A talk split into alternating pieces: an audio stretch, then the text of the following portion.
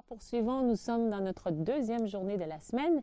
Alors, que s'est-il passé au juste à la Pâque? Eh bien, après 430 ans d'esclavage en Égypte, le peuple, les Juifs, les Hébreux ont enfin crié vers Dieu. Et bien sûr, Dieu a entendu son peuple.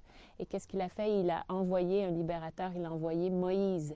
Moïse, cet homme qu'il a préparé pour pouvoir guider justement tout ce peuple hors de l'esclavage, parce que c'était le désir de Dieu, bien sûr.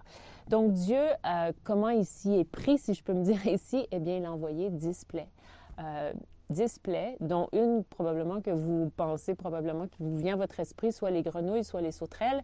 Je fais juste cette petite parenthèse. Des fois, on se dit, mais est-ce que ça se peut vraiment? Je vous encourage à aller voir tout simplement sur YouTube ou sur euh, Internet. Faites euh, les sauterelles au Kenya. Il y a eu un envahissement de sauterelles il y a peut-être une semaine. Et puis, vous aurez une petite idée de qu'est-ce que ça peut avoir l'air.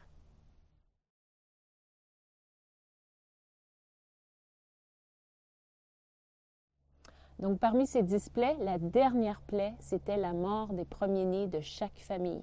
Alors, Dieu, Dieu protéger son peuple et pour être protégé, Dieu a demandé quelque chose de bien précis, de tout simplement prendre un agneau et de l'immoler. C'est ce que Dieu a demandé, d'immoler cet agneau. Et quoi faire avec le sang de cet agneau? Eh bien, de le mettre sur les linteaux des portes à l'extérieur de la maison parce que ce sang représente la vie. Il y a la vie dans le sang et euh, cet ange de la mort qui, passerait pour, pour frapper chaque premier-né euh, de, des familles, eh bien, lorsqu'il verrait le sang, ne, ne, viendrait pas dans ces familles. C'était le, moyen que Dieu avait donné, avait établi, avait mis en place.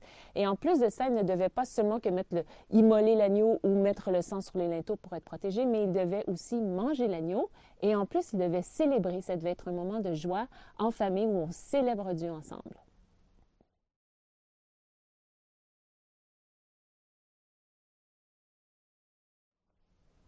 Alors, c'est vraiment ce soir-là que l'annonce de la libération de plus de 430 ans d'esclavage euh, a été euh, mise en place, a été fait. Ça a été ce soir-là. Et ce que les neuf autres plaies n'ont pas réussi à faire, eh bien, la bonne annonce, la bonne nouvelle pour nous, c'est que l'agneau a pu le faire. Alors euh, voilà, voilà euh, cette, euh, cette richesse de la Pâque, de toute cette histoire de l'agneau pascal. bien sûr, vous allez aller plus loin hein, dans les prochains jours avec Christian, mais voici voilà le début de notre thématique de Pâques.